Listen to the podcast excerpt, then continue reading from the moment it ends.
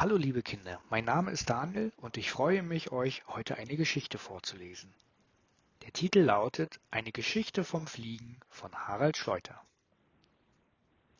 Es war Herbst geworden, längst waren die Schwalben gen Süden gezogen, die Nächte begannen kühl zu werden und der Wind wehte manchmal schon rauh.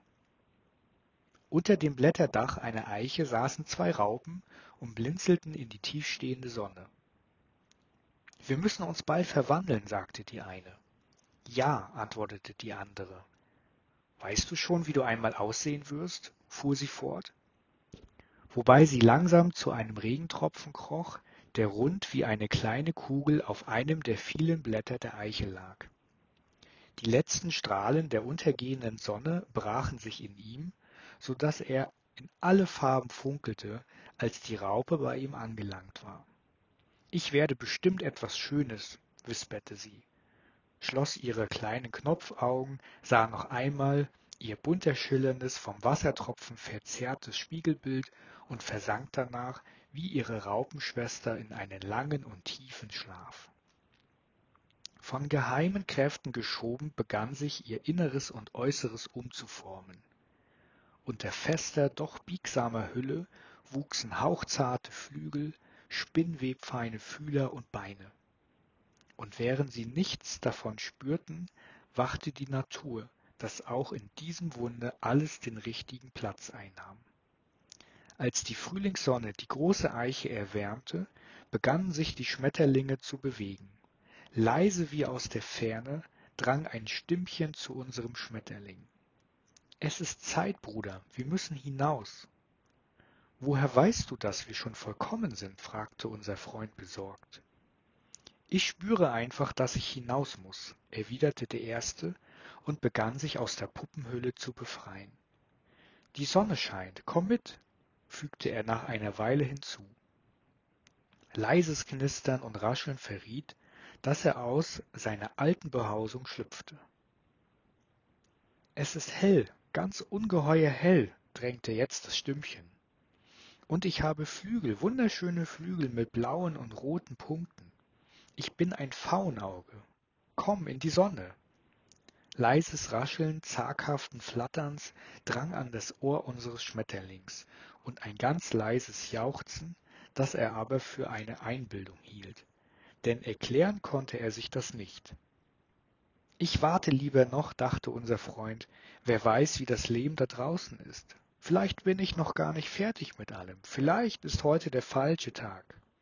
Ein bisschen nur aus Neugier drückte er gegen die Hülle, ganz sacht, aber als, er, als er ein helles Knistern vernahm, zog er sich erschrocken zurück, gab acht, der dünnen zerbrechlichen Wand, die ihn von neuem Leben trennte, nicht zu nahe zu kommen. So saß er eingeklemmt von Vorsicht und Angst, und wartete auf die Rückkunft des Mutigen. Der aber genoss den Tag, taumelte von Blüte zu Blüte, nippte hier und da, schlürfte da und vergaß in alter Freude den einstigen Gefährten. Erst am darauffolgenden Tag brachte ihn der Abendwind zurück zur alten Eiche. Halb belustigt, halb besorgt und erstaunt blickte er auf die unscheinbar graue Hülle, in der sein Freund noch immer eingeschlossen war. He, rief er übermütig, wobei er mit seinem Beinchen gegen das kleine Gehäuse trommelte. Steckst du da etwa immer noch drin? Bist du endlich da? antwortete unser Puppenschmetterling. Warum hast du so lange nichts von dir hören lassen? Deutlich schwangen Unmut und Vorwurf in seiner Frage. Weil es hier draußen so aufregend schön ist, antwortete der frohe Schmetterling. Weil der Wind weht, weil es Nektar und ganz viele Freunde gibt und vielleicht auch, weil ich fliegen kann und mich verliebt habe. Was heißt verliebt? fragte der Eingeschlossene. Was ist mit dem Wind? Ist das nicht etwas gefährlich für unsere Flügel? Der Wind ist schön, antwortete der Erste. Nur wenn er zu stark bläst, weht er dich fort, und dann musst du dich anstrengen, um anzukommen, wo du ankommen wolltest. Also ist es da draußen aufregend, anstrengend und sehr windig, fasste der Puppenschmetterling den Bericht zusammen. Du stellst zu viele Fragen. Herauskommen musst du wie alle Schmetterlinge, die es je auf dieser Erde gegeben hat. Herauskommen musst du. Eine Weile schwiegen die beiden. Morgen, sagte der Puppenschmetterling.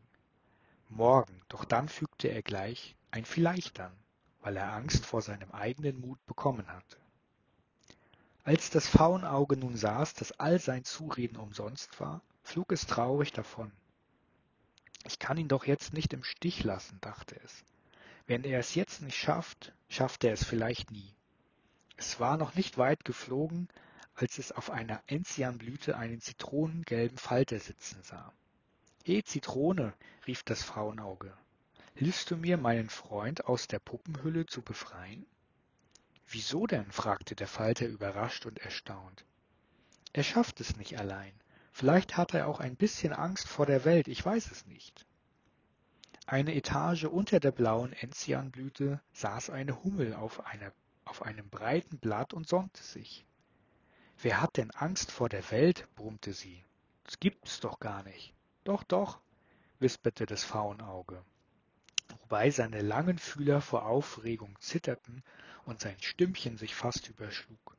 »Doch, doch«, wiederholte es, wollte noch mehr erklären, aber da brummte die dicke Hummel schon, »Ach was, flieg voraus und zeig mir, wo er sitzt.« Ihre durchsichtigen Silberflügel surrten, für einen Moment schien sie still in der Luft zu stehen, dann aber schoss die mit einem Ruck in die Höhe. »Ich komme mit«, rief der zitronengelbe Falter. »Ich auch, ich auch«, sagte eine große grüne Heuschrecke, die ganz in der Nähe auf einem Grashalm zirpend alles mit angehört hatte. So machten sich der Schmetterling, der Zitronenfalter, die Hummel und die große grüne Heuschrecke auf den Weg. Als sie über den Teich flogen, gesellten sich zu ihnen zwei blaue, schlanke Libellen, die mit ihren vier in der Sonne gläsern schimmernden Flügel den anderen immer ein Stück voraus waren und deshalb oft anhalten und warten mussten, um sich nicht aus den Augen zu verlieren. Über einer Wiese stießen ein Kohlschweißling, ein Marienkäferchen und ein Maikäfer dazu, und schließlich, als sie an der alten Eiche angekommen war, waren, hatten sich eine große Schar Schmetterlinge, Falter und Bienen, Heuschrecken und Käfer mit ihnen vereinigt. Hier, sagte das Faunauge und wies mit seinen Fühlern auf die graue Höhle am Ast der Eiche. Da, dreck, da steckt, da drin steckt er. Sofort versuchten die Hummel und die große Heuschrecke mit ihren kräftigen Kiefern und Beinen die Behausung des Ängstlichen zu zerbrechen. Haltet ein, so geht es nicht, rief das Marienkäferchen und musste sich ordentlich anstrengen, um sich Gehör zu verschaffen. Wir haben uns doch alle aus unseren Larven und Puppenhüllen allein befreit. Wir können in ihm raten, aber herauskommen muss er aus eigener Kraft. Da hielten Hummel und Heuschrecke innen und berieten sich mit den anderen. Recht hat das Marienkäferchen, sagten die meisten. Tun muss er es selbst. Anstrengen musst du dich, riefen die Libellen, die Bienen und alle anderen der alten Eiche versammelten. Richtig anstrengen, dann schaffst du es bestimmt. Das sagte nun jeder auf seine besondere Weise. Die Hummel brummt, die Bienen summten, die Heuschrecken und die Grillen zirpten, die Libellen, Schmetterlinge und Käfer wisperten. Jede einzelne Stimme war leise, aber im Chor vereint klangen sie so laut, dass die durch die verkrustete Behausung des eingeschlossenen Schmetterling drangen und ihn wachrüttelten. Wenn es so viele geschafft haben, dachte er, dann muss ich es auch versuchen. Und während draußen seine Freunde riefen, presste er seinen Körper gegen die alte Hülle, ohne zu fragen, ob die Sonne scheine oder der Wind wehe, stemmte er sich mit aller Kraft, bis er das Knistern wieder hörte und schließlich ein lautes Krachen. Da wichen plötzlich Enge und Dunkelheit, tauchte er die Helligkeit des Tages, umströmte ihn die Wärme der Sonne und der Jubel seiner Freunde.